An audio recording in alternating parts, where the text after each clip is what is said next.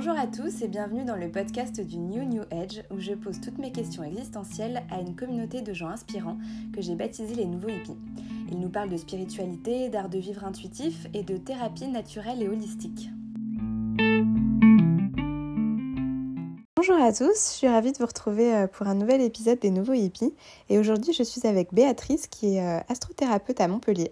Et euh, Béatrice, j'ai eu la chance de faire une séance d'astrothérapie avec elle. Et, on vous en dira plus dans un prochain épisode, puisqu'aujourd'hui, on va vraiment se concentrer sur les, bases de l'astrologie. comment on calcule un thème natal, qu'est-ce qui est important de regarder, et comment les planètes peuvent impacter notre personnalité, notre vie, et plus généralement, même notre génération, enfin toute une génération, puisqu'on verra, on a des planètes qui sont beaucoup plus lentes et qui donc se retrouvent au même, euh, endroit pour euh, bah, toutes, euh, toutes les personnes d'une génération. Et ça expliquera notamment pourquoi aujourd'hui on se retrouve avec autant de médiums, de chamans, de thérapeutes. Bonne écoute et j'espère que ça vous plaira. Alors merci beaucoup d'avoir accepté de répondre à toutes mes questions. Et bah, je vais t'inviter à parler un petit peu de toi. Ben, merci à toi, Clélia, d'avoir cet intérêt pour ce domaine de l'astrologie et de me faire confiance sur cet épisode. Je suis Béatrice, j'ai 51 ans et je suis, euh, aujourd'hui, on peut déterminer que je suis astrothérapeute, mais je suis bien plus que ça, puisque j'ai, euh, je pense aujourd'hui, parcouru une vingtaine de métiers différents depuis le jour où je suis rentrée dans, mon, dans, le, dans le milieu professionnel. Mais l'astrologie est, est tombée, ou plus exactement, je suis tombée dedans, euh, a été sur mon chemin depuis l'âge de 15 ans. Et euh, à partir de là, cela ne m'a plus quittée. Voilà, donc c'est une réelle passion et c'est euh, presque comme une évidence me partage entre deux, deux activités principales parce que je suis aussi enseignante de yoga. J'organise en fait euh, cette, cette profession, je la développe autour de l'organisation de stages et retraites de yoga dans les Cévennes euh, où j'accueille, j'héberge, je nourris et euh, j'enseigne le yoga avec d'autres intervenants.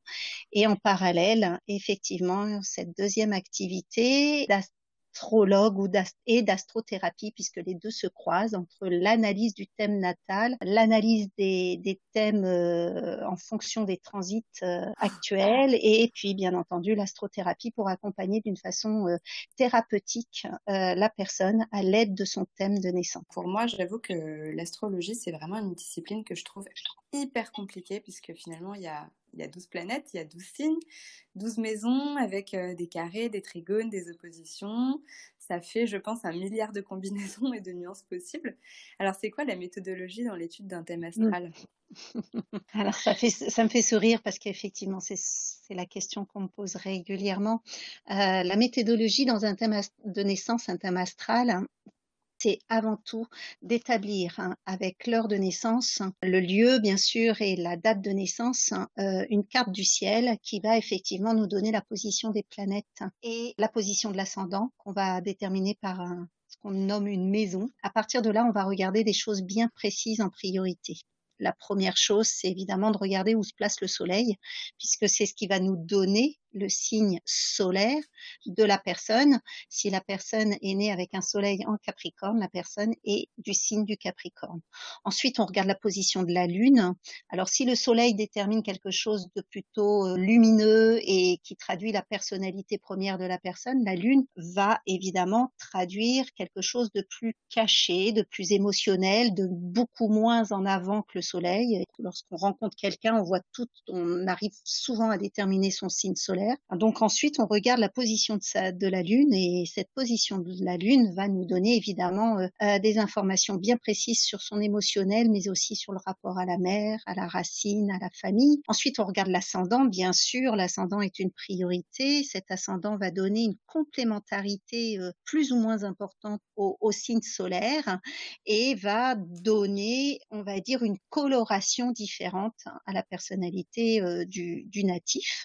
Et ensuite, on regarde où se trouvent dans le thème astral les différents maîtres de chacun des astres positionnés dans les signes. C'est-à-dire, si j'ai en face de moi quelqu'un qui est du signe du Capricorne, donc le soleil au hasard dans le thème astral au hasard dans le thème astral le soleil de cette personne est positionné dans le signe du Capricorne et évidemment je vais regarder où se trouve la planète, l'astre qui est le maître du, signe du Capricorne. En l'occurrence, c'est Saturne. Donc, je vais aller regarder où se trouve Saturne dans le thème astrologique. Je parle lentement parce que ça peut vite noyer ceux qui nous écoutent. C'est toute une gymnastique dans un, dans un principe mathématique, en fait. Si dans le thème astral de la personne, la Lune est positionnée en balance.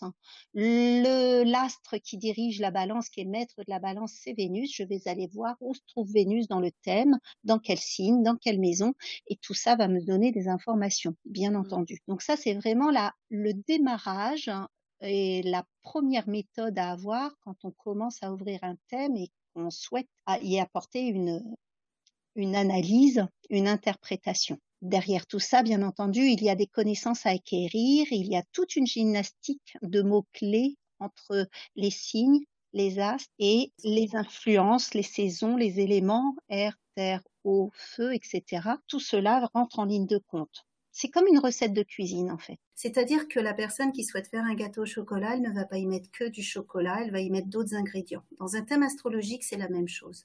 Il y a d'autres ingrédients qui rentrent en ligne de compte en plus du signe solaire de la personne, c'est-à-dire le signe dans lequel la personne est née.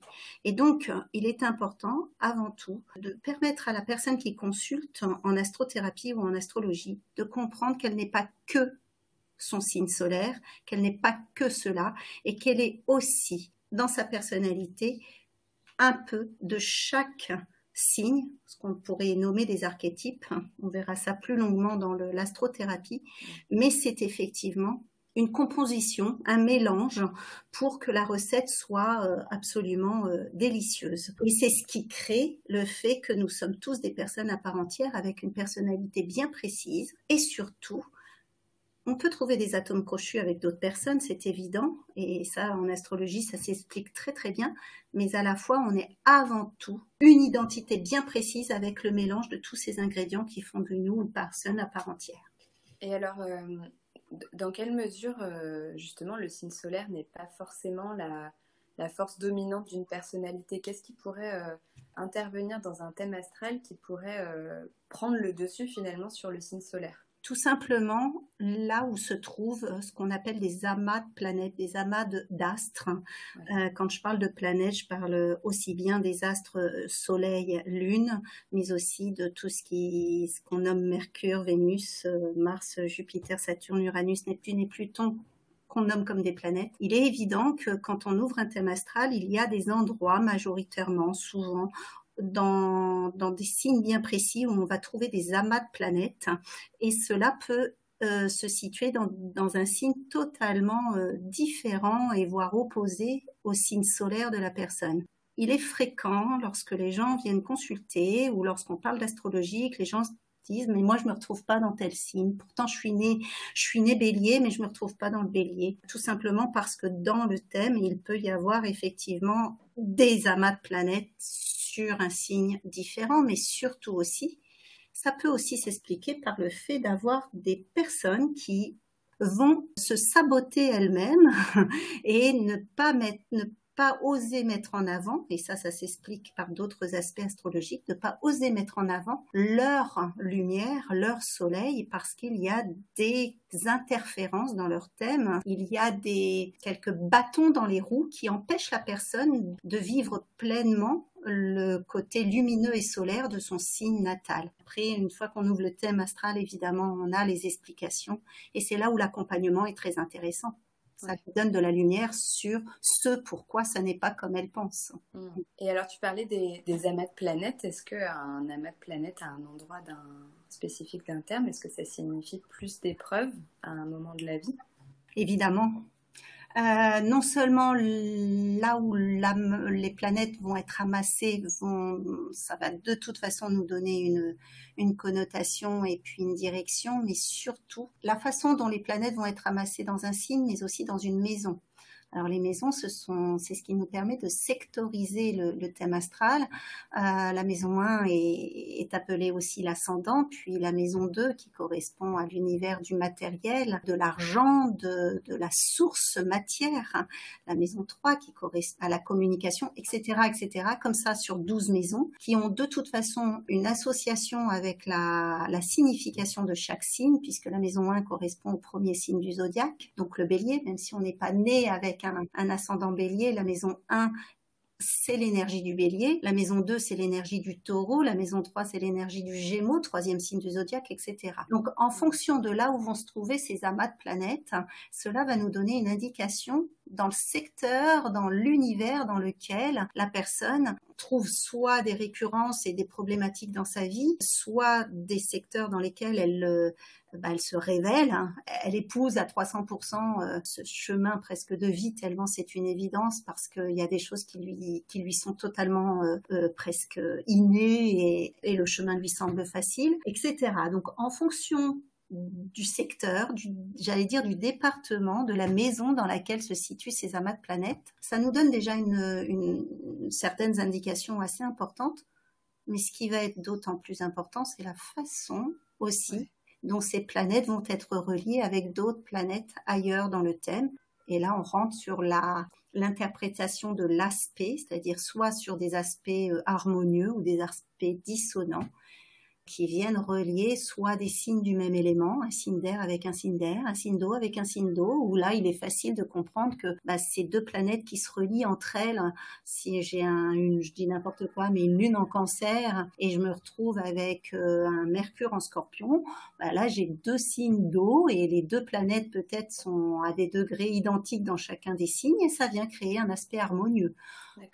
C'est facile de, de, de, de comprendre qu'à ce moment-là, la personne parle, enfin les deux signes parlent le même langage, le langage de l'eau. Donc ensuite, si en revanche j'ai une lune euh, toujours dans le cancer et que j'ai Mercure dans un signe de feu comme le Sagittaire, bon, l'eau et le feu vont pas forcément euh, euh, se comprendre même si le feu a vraiment besoin de l'eau pour ne pas tout dévaster et puis calmer sa fougue, mais il est essentiel à un moment donné de comprendre qu'on là on est plus sur un aspect dissonant.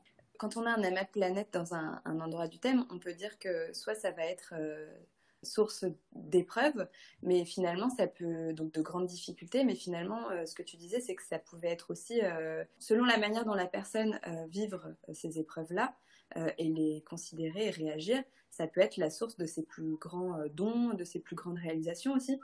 Ah, évidemment, puisqu'en fait, euh, encore une fois, quand on, s'incarne dans cette matière-là, dans ce corps-là, avec, euh, en, j'allais dire, en choisissant évidemment ces deux géniteurs, et, quand l'âme s'incarne, elle s'incarne pour venir expérimenter quelque chose. Et à partir de, de cette incarnation, l'expérimentation sera dans tel ou tel ou tel autre domaine.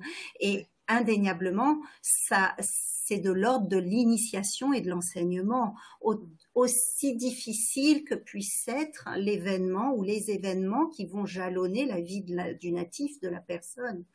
Indéniablement, nous, de toute façon, toute âme est, euh, est invitée dans son incarnation à expérimenter et à travailler cette expérience de façon à pouvoir en ressortir avec un enseignement. Nous ne sommes pas dans cette incarnation-là comme ça par hasard. Tout est fruit du fait que quand on est dans une difficulté, une problématique, quand on est dans un couloir trop étroit ou un tunnel où on ne sort, on a des difficultés à, entrevoir la lumière. Évidemment, c'est toujours très compliqué d'être dans son cheminement-là, mais ne jamais perdre de vue que ça fait partie de l'enseignement. C'est pas rester fataliste et de se dire je reste les bras croisés et j'attends que ça se passe. Non, bien au contraire, il faut aussi savoir plonger dedans et aller, aller explorer pourquoi euh, ce chemin-là est, est, proposé aux natifs dans sa vie. Et ça peut être aussi bien dans l'autre sens, c'est-à-dire que, et et rien n'est linéaire, hein. rien n'est linéaire dans la vie d'un natif. Un thème astral sera toujours ponctué de périodes euh, très, euh, très lumineuses et de périodes beaucoup plus sombres et plus difficiles. Et donc, euh, ce que ce que l'âme vient expérimenter dans cette matière, dans ce corps et dans cette naissance, hein, d'être né à une date précise, dans un lieu précis, à une heure précise, donne évidemment une, une photographie du, du, du, ciel astral avec des planètes positionnées, des astres positionnés à un endroit, à des endroits bien précis. Et à partir de là, ces planètes, elles vont continuer leur course et vont donner une influence eh pour permettre à la personne de cheminer. Mm. C'est comme cela qu'on trouve évidemment des, des, enfants qui, à la naissance, peuvent de suite être confrontés à des, à des épreuves de vie plus importantes que d'autres personnes euh, par la suite. On se dit, mais oh, quelle injustice, hein. cet enfant vient de naître, il est déjà dans la difficulté. J'ai l'impression que le thème astral, c'est un peu comme une carte au trésor, en fait. Donc, euh, quand on s'incarne, euh, bah, notre âme a choisi son plan d'incarnation, toutes les épreuves qu'elle a décidé de, traverser, les leçons qu'elle a décidé de, prendre. Mais bah, quand on s'incarne, on... gros problème, c'est que le voile de l'oubli nous oblige à, finalement avancer à l'aveugle puisqu'on oublie tout. On tâtonne, on, doit développer un sixième sens qui est l'intuition qui nous permet d'écouter euh, les signes, les rêves et, d'avoir une certaine foi finalement pour retrouver un peu cette perception de l'invisible qu'on a perdu. Mais j'ai un peu l'impression que le, thème astral, c'est comme un petit coup de pouce de l'âme qui se dit, bon, euh, tu vas tout oublier, mais quand même, je choisis bien mon moment et mon lieu de naissance. Et comme ça, si tu arrives à se trouver des petits cailloux, tu pourras avoir toutes les indications euh, dont tu as besoin pour pas te perdre. oui, c'est ça, à partir du moment où la personne acceptera aussi de, cheminer sur elle. On est des milliards d'êtres humains et évidemment, on n'a pas tous l'envie, mm. la motivation, je ne sais comment on peut traduire cela, d'aller travailler sur soi et de comprendre ce que l'on fait là, dans cette incarnation-là. Évidemment, on est du verbe naître, on est à un moment donné, à, un endroit précis.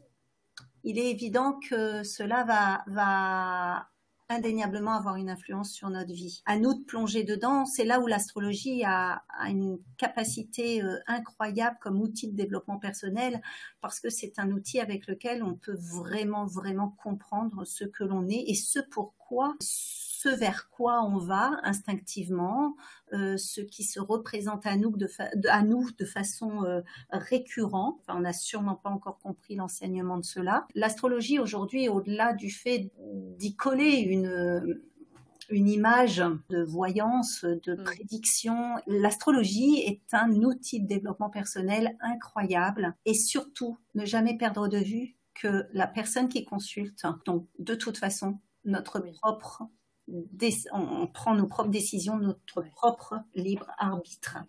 Et d'ailleurs, c'est là où c'est intéressant de mettre des alertes quand euh, si quelqu'un consulte une personne qui se dit astrologue ou astrothérapeute et que la personne lui donne des directions précises en disant c'est comme ça, c'est pas autrement, prenez tel chemin. Ouh là là, attention, attention. Gardez son discernement. Gardez votre discernement, gardez votre libre arbitre et surtout connectez-vous à qu'est-ce que ça, qu'est-ce que ça fait au fond de vous alors moi, ma prochaine question, c'était, euh, je, sais que c'est pas forcément le but d'une séance d'astrothérapie, mais est-ce qu'on peut, en étudiant le thème de quelqu'un, on peut prédire son avenir justement? Est-ce qu'on peut, on, peut voir euh, à quel moment il peut avoir, par exemple, des, problèmes de santé ou à quel moment il peut euh, avoir un enfant, ce, ce, genre d'événement?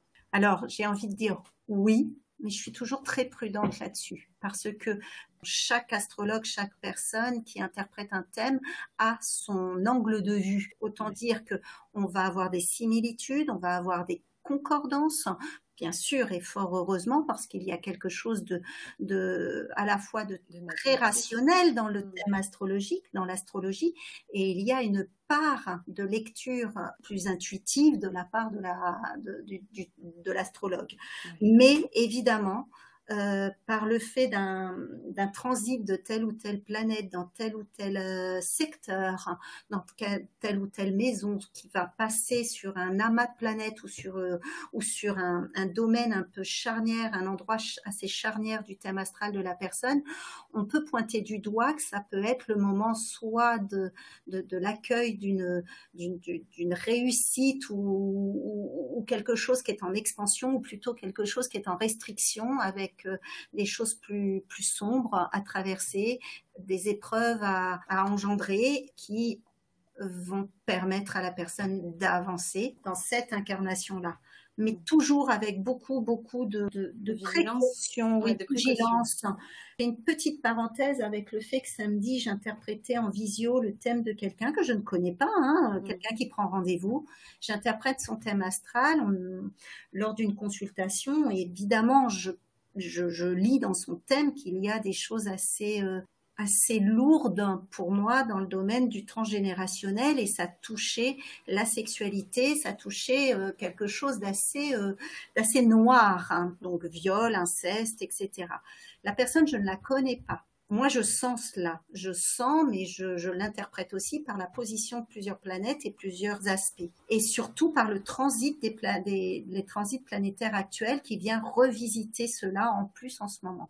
Donc, j'y vais à tâtons. Ce ne sont pas les premières questions que je vais poser. Ce ne sont pas les premiers domaines dans lesquels je vais plonger. Mais au fur et à mesure de la consultation, je sens si je peux amener le sujet et mm. toujours, toujours, toujours avec beaucoup, beaucoup de bienveillance, en disant qu'on peut toujours se tromper, que je mets beaucoup de, de, de, warning autour de, de, mon interprétation, en disant, bon, moi, je, je sens cela, est-ce qu'on peut aborder le sujet? Est-ce que c'est compliqué pour vous?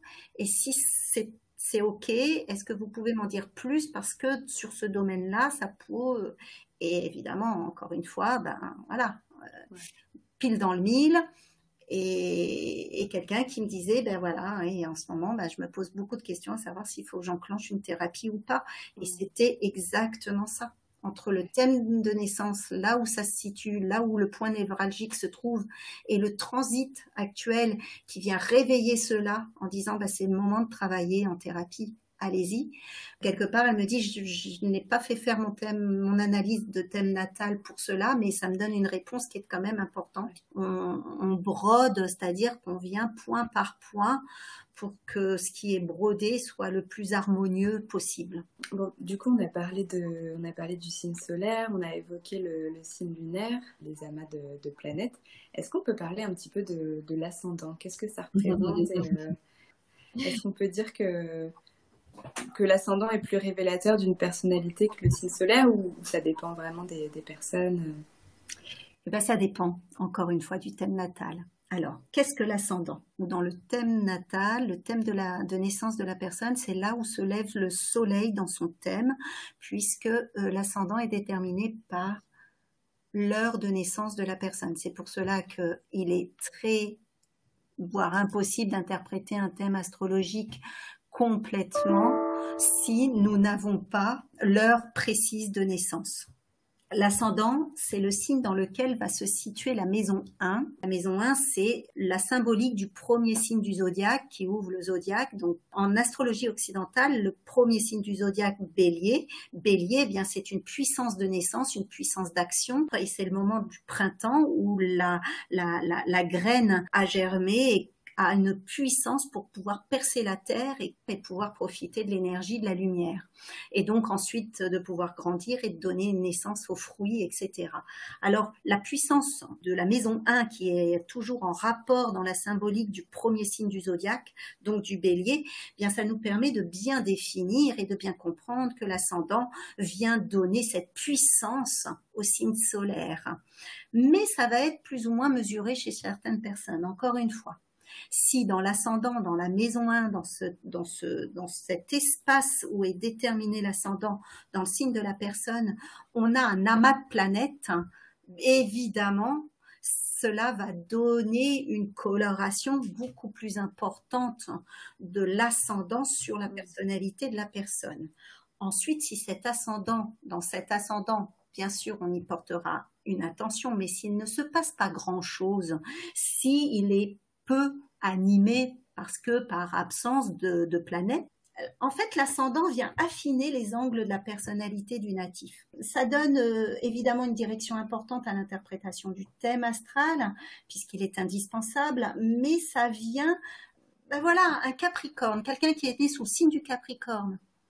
Qui est plutôt un signe euh, intériorisé. Euh, c'est le signe de terre du mois de fin décembre, début janvier. Donc autant dire que la terre à ce moment-là, ce n'est pas la terre du printemps du taureau, hein, qui est voilà, c'est une terre plutôt froide et plutôt glaciale. Si un Capricorne a un ascendant Lion avec beaucoup de planètes dedans, euh, et puis euh, un, dynamisme dans cet ascendant-là, évidemment que ce sera pas le même Capricorne, d'un Capricorne ascendant Capricorne avec cinq planètes en Capricorne. On est bien d'accord. Là, évidemment, euh, on a deux personnalités différentes. Même si, à un moment donné, ces deux personnes peuvent se rejoindre sur euh, la matière, la structure, l'ordre, l'organisation, euh, le temps, euh, la vieillesse, l'endurance, qui sont les mots-clés du, du, signe du Capricorne. Alors, l'ascendant, c'est un grand, c'est un grand espace qui permet de donner à la personne, oui, une coloration différente et qui va venir créer cette mosaïque.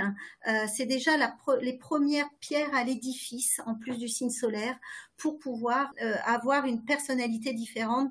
Et euh, alors justement, qu'est-ce, que ça veut dire quand il n'y a pas de planète dans une maison? Ça veut dire qu'il va rien, rien se passer dans, ce, dans cette thématique-là, dans la vie de la personne? Non, alors ça ne veut pas dire qu'il ne va rien se passer. En tout cas, il, se passera moins de choses, ou plus exactement, le, train passera et s'arrêtera moins longtemps en gare. Évidemment que si dans l'ascendant, ou, que, ou dans, un, dans, un autre, dans une autre maison, euh, il n'y a pas de planète du tout. Lorsque les transits, hein, le train passera, c'est-à-dire les planètes viendront visiter cette maison-là peut-être plusieurs fois hein, dans la vie d'une personne, suivant le, le, transit de chaque planète, puisque chaque planète a son rythme, évidemment.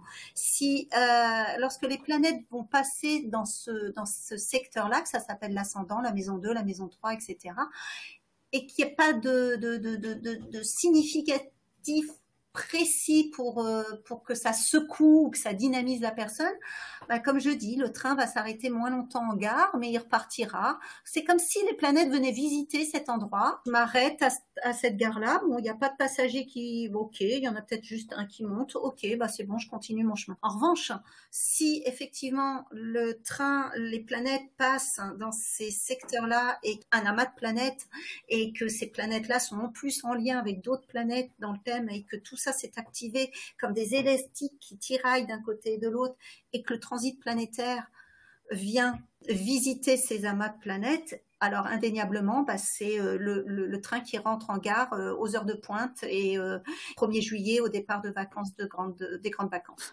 Donc autant dire que là, il y a du monde et on n'arrive pas. Et en fait, c'est le chambardement parce que on n'arrive pas à s'occuper de tout le monde. tout le monde monte dans le train un peu différemment et il n'y a pas forcément facilité d'apporter une attention à chaque énergie, à chaque identité. Et les bagages, euh, bah alors là, les bagages, j'en parle même pas, parce que quand on part un 1er juillet, c'est euh, planche de surf, valise euh, et compagnie, il y en a partout. et les gosses qui, qui, hurlent dans tous les sens parce que parce qu'il y a l'énervement, il y a, y a, y a une énergie très très forte. Finalement, c'est un peu comme si le voyage se passait bien, quoi. Oui, c'est ça. Là, il n'y a pas de, pas de turbulence. C'est ça, exactement. Mais oui, c'est vraiment ça. Vraiment, cette image du train en, métaphore, elle est vraiment très forte parce que euh, bah, ça prouve que si la personne est montée dans le train dans sa vie, qu'elle a acheté ce billet pour monter dans ce train-là, même si elle sait, elle connaît le nom de la destination, elle ne sait pas ce qui l'attend à la destination, elle ne sait surtout pas ce qui l'attend pendant le voyage jusqu'à destination. Alors, euh, les planètes, elles sont positionnées euh, à certains endroits en fonction de l'heure de naissance. Et du coup, entre elles, elles forment, bah, quand on les relie entre elles, elles forment des formes. Donc, des oppositions, il y a des, euh, carrés, des trigones, des sextiles. Alors, qu'est-ce que ça veut dire tout ça? Eh bien, c'est ce qu'on appelle des aspects entre deux planètes hein, qui, qui viennent se relier entre deux signes. Une Vénus en balance et un Saturne en bélier. Je vais me retrouver avec ce qu'on appelle une opposition, qu'on entend aussi comme une complémentarité parce que ces deux planètes se vont se trouver à 180 degrés d'écart l'une en face de l'autre. Elles vont se regarder. C'est le concept d'ailleurs de la pleine lune, hein, entre autres. On y reviendra plus tard. Vénus se situe dans la balance. En face, le signe complémentaire de la balance, c'est le bélier. C'est un signe de feu. Le bélier, le signe de la balance est un signe d'air. Le feu et l'air font bon ménage en général, sauf quand euh, l'air souffle un peu trop fort et que le feu s'emballe. Et là, ça devient dévastateur. Hein. L'air attise le feu, mais sans l'air, le feu, sans l'oxygène, le feu ne peut pas exister. Donc, ce sont deux éléments qui se côtoient assez bien, mais à la fois se trouvent en opposition aussi. De la complémentarité à l'opposition, parce que évidemment, on va être sur un tiraillement. L'un en face de l'autre se regarde et se jauge. Et à un moment donné, il y a rencontre, mais ça peut créer une certaine électricité. Nous avons des planètes qui peuvent se situer côte-côte, c'est-à-dire à moins de 10 degrés d'écart l'une entre elles, souvent dans le même signe, ou alors à la fin d'un signe et au début de l'autre. C'est ce qu'on appelle une conjonction. Je porte un intérêt particulier à ces planètes qui se trouvent côte à côte en conjonction, souvent quand elles sont dans le même signe, parce qu'elles sont dans le même élément, dans le même signe. Elles partent ensemble. Elles ont décidé d'agir ensemble. Puis tu as ensuite ce qu'on appelle les sextiles. Alors je suis sur les aspects principaux, hein, parce qu'il en existe plein.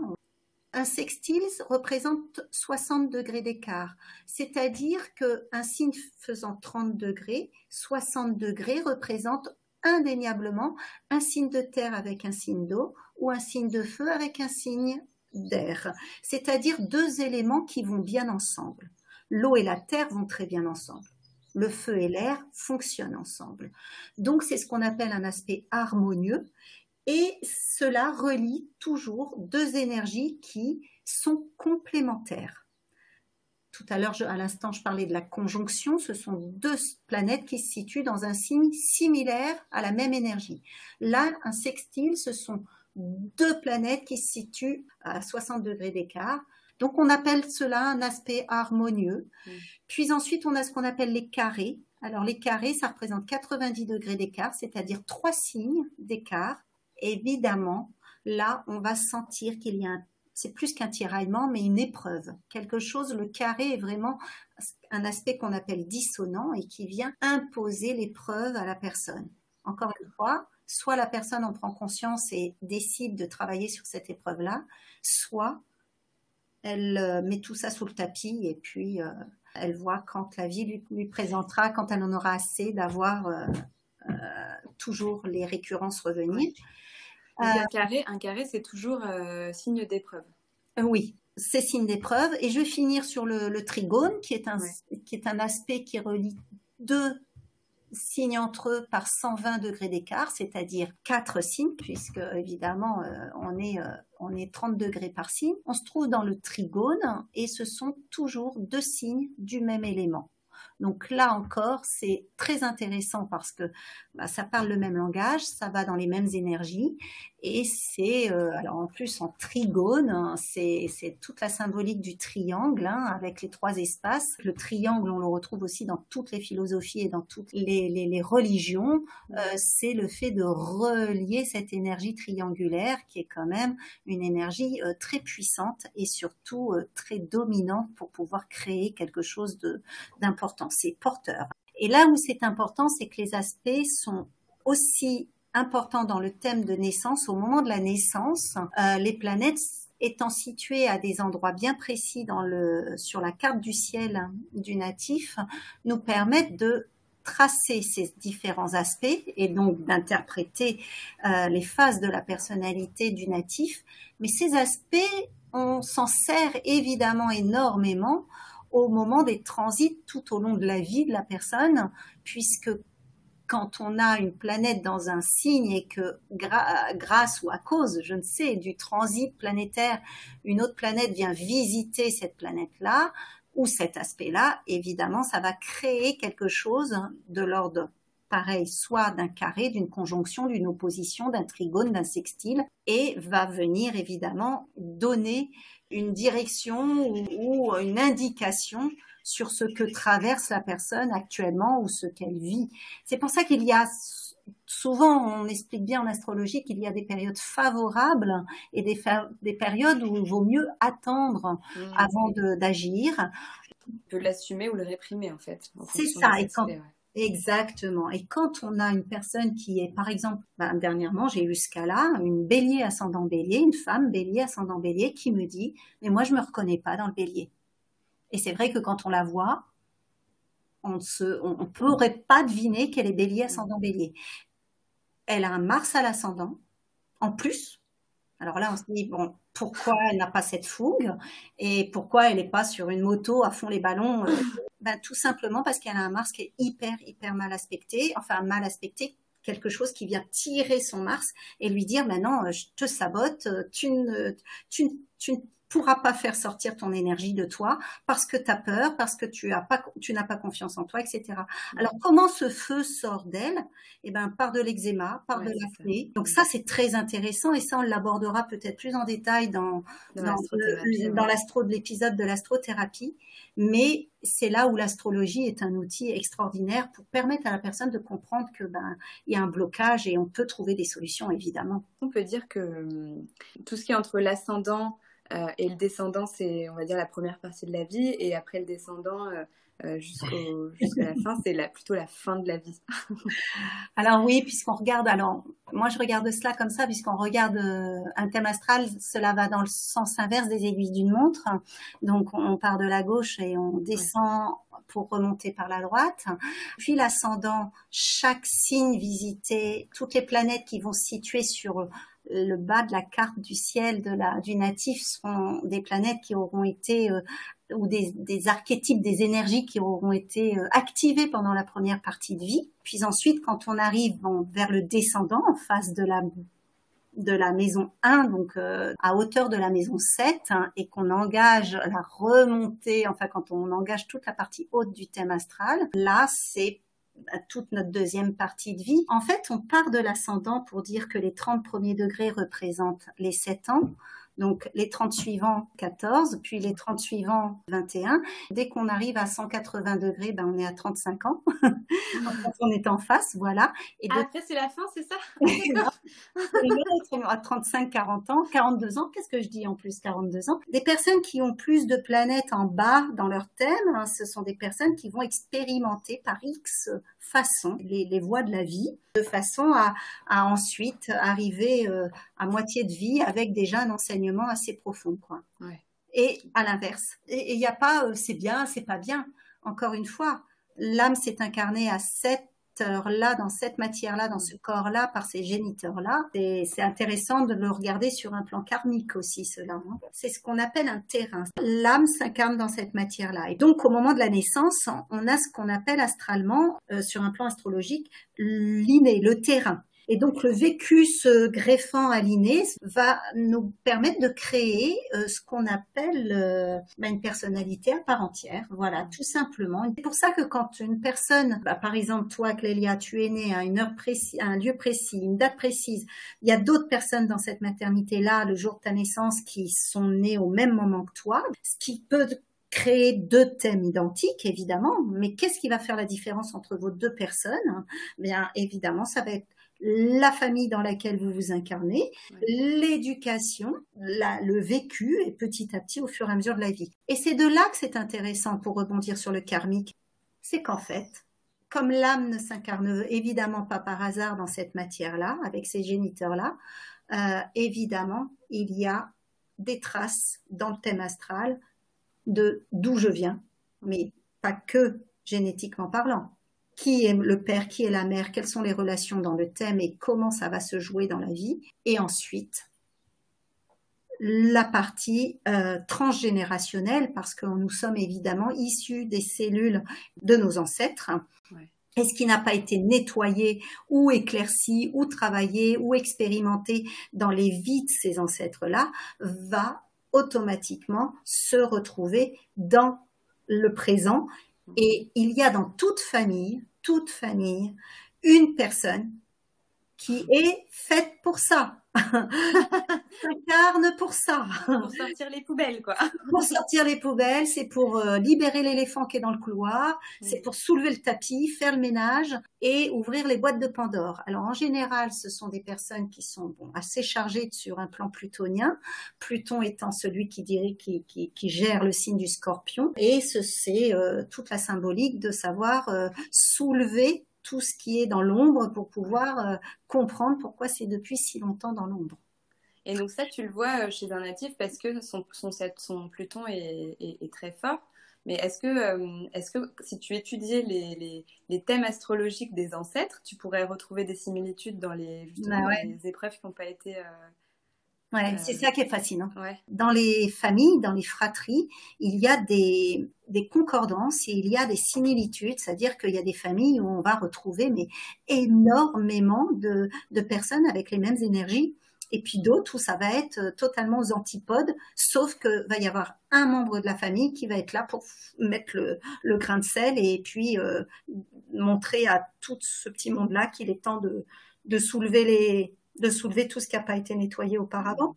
Alors, euh, cette personne-là, en général, paraît pour euh, quelqu'un, alors comme quelqu'un d'un peu barré, perché, euh, on peut mettre tous les termes que l'on veut, hein. mais à un moment donné, si les gens qui nous écoutent se disent ah ben oui moi je suis comme ça et franchement c'est pas marrant. Alors je vous rassure, la vie est bien faite, c'est qu'à un moment donné dans la vie, les choses se présentent à vous, en tout cas les événements se présentent et votre légitimité vient se placer indéniablement. Alors ce sont souvent des événements euh, assez lourds, hein, des événements euh, parce que ça passe par l'énergie de la transformation. Hein, c'est Scorpion, c'est Plutonien, hein, c'est l'automne. La sève descend dans, la, la, plante et les feuilles tombent. Donc on se retrouve dans une énergie assez indigeste, euh, mais, mais transformatrice et métamorphose de toute façon on, parle de Pluton là, on parle du, scorpion. Pardon-en.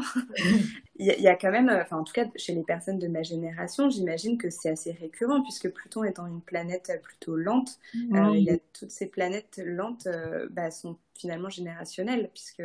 C'est ça. Alors je vais, je vais essayer d'être le plus simple possible, mais c'est vrai, c'est ça en fait. Nous avons ce qu'on appelle des planètes lentes et des planètes rapides. Le Soleil traverse un signe en 30 jours, puisque 30 jours représentent un signe solaire, un signe astral, un signe astrologique. Euh, la Lune traverse un signe en 2 jours et demi, donc traverse le zodiaque en 29 jours et demi. Le Soleil, lui, traverse le zodiaque en un an. Mercure, lui, va avoir une course à peu près d'un mois, plus ou moins, parce que de temps en temps, une planète peut rétrograder. Hum, je rentre pas trop dans le détail, sinon je vais noyer tout le monde. Euh, Vénus qui a un rythme assez similaire à une à une semaine près avec Mercure. Donc Mars va passer deux mois, deux mois et demi dans un signe, puis Jupiter un an dans un signe. Il traverse le zodiaque en 12 ans. Donc on va avoir euh, là on rentre déjà dans la course un peu plus lente des planètes à partir de Jupiter. Saturne passe deux ans et demi dans un signe. Voilà. Alors Saturne j'aime bien le juste pour dire qu'il est, il est là aussi comme garde-fou. Hein. Il permet de ramener la loi, de ramener l'ordre. C'est l'institution, hein, donc euh, c'est la structure. Et Saturne, quand Saturne passe dans son, dans, dans, dans, dans des axes assez, euh, assez sensibles, il est là pour euh, ramener les petits au bercail, hein, comme je dis, donc rassembler. Si Jupiter est dans l'expansion, Saturne rassemble et restreint. nous avons ensuite Uranus, qui est relié au Verseau et à l'énergie beaucoup plus céleste et beaucoup plus euh, l'énergie des ondes, hein, donc on dépasse la dimension dans laquelle nous vivons. Et euh, Uranus va passer sept ans dans un signe, puis Neptune, relié au signe du poisson et, à l'énergie du spirituel, euh, qui passe 12 ans dans un signe, et enfin Pluton, on y vient. Et Pluton planète plus que jamais de génération qui passe entre 15 et 18 ans dans un signe. Donc autant dire que quand Pluton arrive, euh, bah, c'est indéniablement pour transformer, hein. transformer, métamorphoser. Alors ça passe par le deuil, le deuil de faire le deuil de certaines choses. Ça peut passer par le deuil, c'est-à-dire la perte de membres de la famille, de, d'un entourage amical. Tout dépend où ça se situe dans le thème. Euh, Pluton, c'est aussi tout ce qui a lien à la psyché, à la psychologie, à la psychanalyse c'est Freud, hein, euh, c'est aussi tout ce qui a lien à, la, à la métamorphose de soi-même par sa propre analyse. C'est comme la nature, hein. bon, Pluton régit le scorpion, scorpion étant le signe de fin octobre, début novembre, nous sommes dans l'énergie de la nature qui s'autodétruit pour mieux renaître. Mais elle renaîtra, cette nature, qu'après avoir passé un temps d'hibernation, un temps de froideur de l'hiver. Alors, Bien sûr, dans ta génération, Clélia, donc euh, les 35 ans, on va dire que vous êtes euh, porté par cette énergie de Pluton parce que vous êtes né avec Pluton en scorpion. Vous êtes né avec Pluton dans, son signe. Pluton est chez lui. Il est dans son énergie, il est parfaitement au bon endroit. C'est pour cela qu'aujourd'hui, on voit naître, enfin je dis aujourd'hui, mais déjà depuis 5, 6 ans, 10 ans, euh, depuis le moment où vous êtes, euh, vous, cette génération, vous êtes rentré dans cette énergie du, du monde du travail et de, de, de l'activité professionnelle, que ça fait une dizaine d'années, qu'on voit apparaître de plus en plus de thérapeutes, de, de psychothérapeutes, d'accompagnement holistique en tout domaine, de kinésiologues, d'astrothérapeutes, hein, on ne va pas les oublier non plus, d'astrologues, etc. L'exploration de toute cette énergie que l'on ne palpe pas et qui effectivement est extrêmement euh, importante parce que c'est une énergie qui a la capacité de descendre dans le sombre pour voir ce que l'on a à travailler dans cette vie-là, dans cette incarnation-là. Et ça peut passer, alors encore une fois, si on a un Pluton à l'ascendant, ah bah, autant dire qu'un Pluton à l'ascendant, ça donne des gens qui ont quand même une capacité à aller, à, même pas aller voir le noir, ces personnes-là voient le, le, sombre directement chez l'autre, voient les ombres, voient la partie euh, nébuleuse et cachée de la personne. Euh, ce sont des fortes capacités euh, médiumniques. Oui, évidemment, dans la médiumnité, dans tout l'univers de la thérapie par la psyché, hein, ça c'est sûr. Voilà, pour peu que ce soit pointé d'un petit, d'un bon aspect entre Jupiter, le Sagittaire, là on a du chamanisme.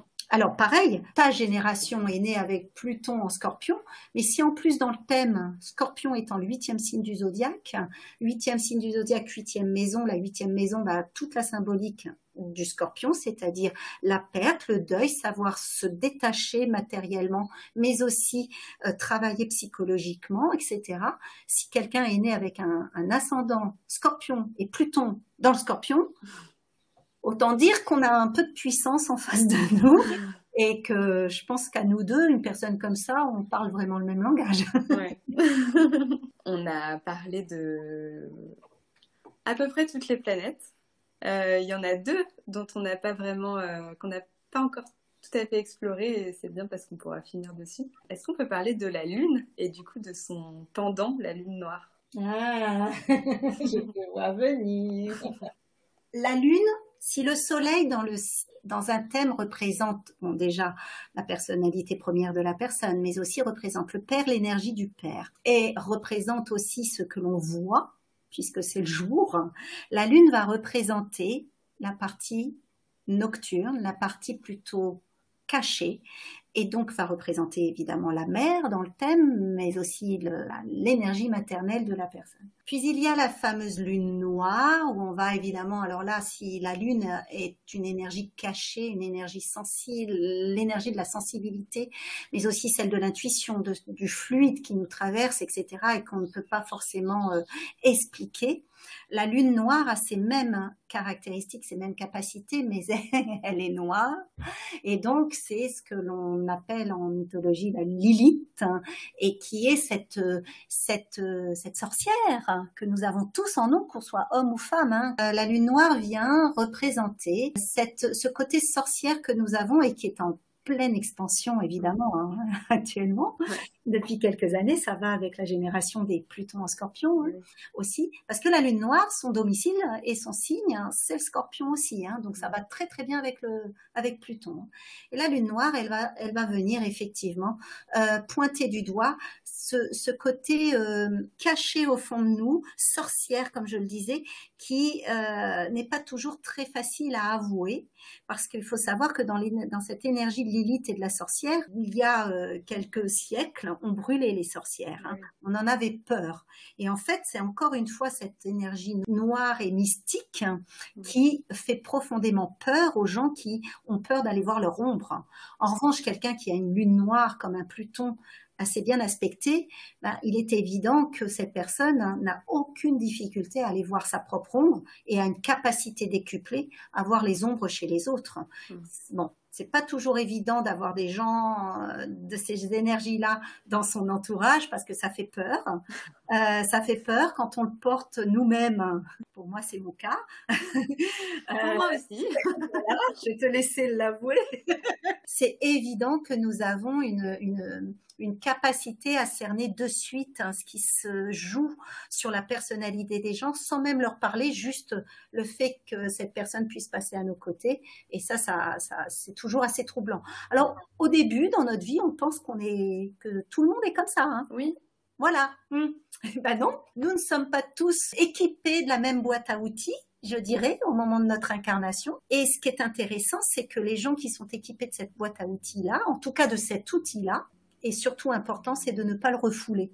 Parce que plus, il, plus la personne, plus le natif va refouler cette capacité décuplée en elle, plus l'univers, plus la vie lui représentera des situations où elle sera obligée de se confronter à cela. Après, encore une fois, nous sommes tous, tous décisionnaires de notre vie. On y va ou on n'y va pas. On prend le billet de train ou on le prend pas. Quelquefois, on peut prendre deux billets de train hein, quand on a du mal à, prendre, à faire un choix prend un billet de train et on monte dans un, puis on monte aussi dans l'autre.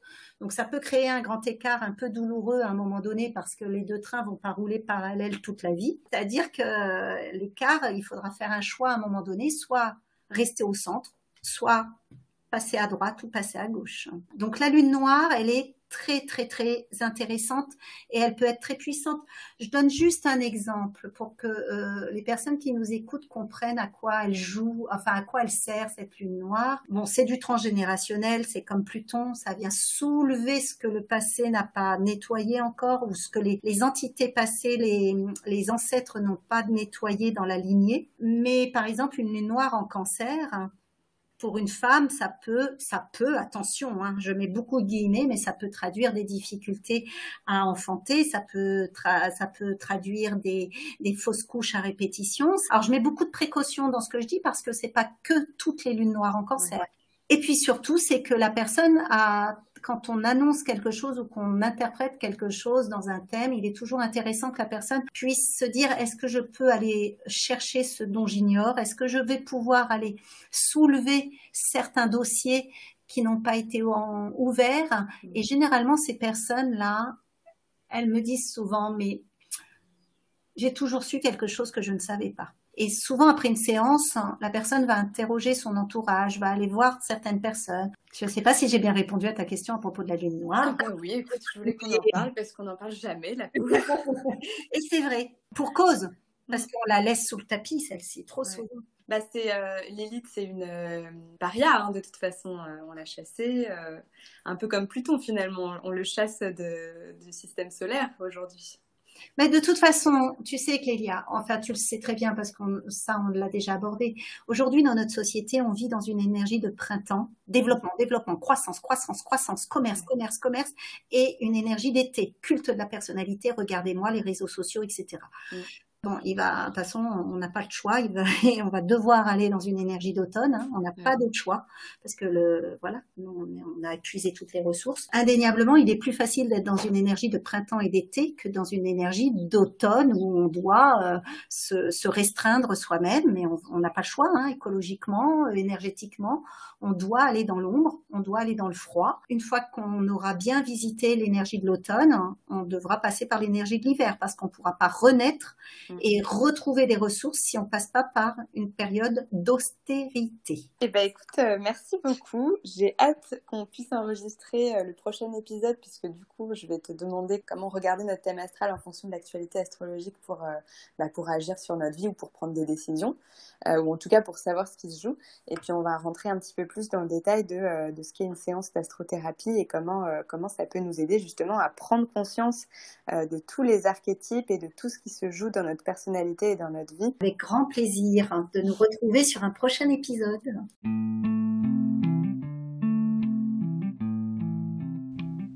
J'espère que cet épisode vous a plu. Si c'est le cas, partagez-le, laissez un commentaire et abonnez-vous pour ne pas rater le prochain.